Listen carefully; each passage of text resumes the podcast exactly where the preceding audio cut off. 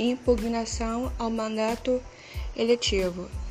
É uma ação exclusiva para impugnar os candidatos das eleições municipais, estaduais, é direcionada para a Justiça Eleitoral, prazo de 15 dias contados da diplomação.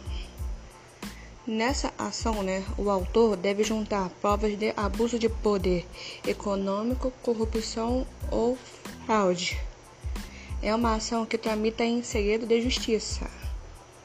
Aí, se o, o, o autor agir com má fé ou de forma temerária, ou seja, ele fez essa ação para poder para poder enganar a justiça ou uma, ou uma coisa voltada à prática de má fé, na forma da lei, ele, ele será responsabilizado numa ação à parte.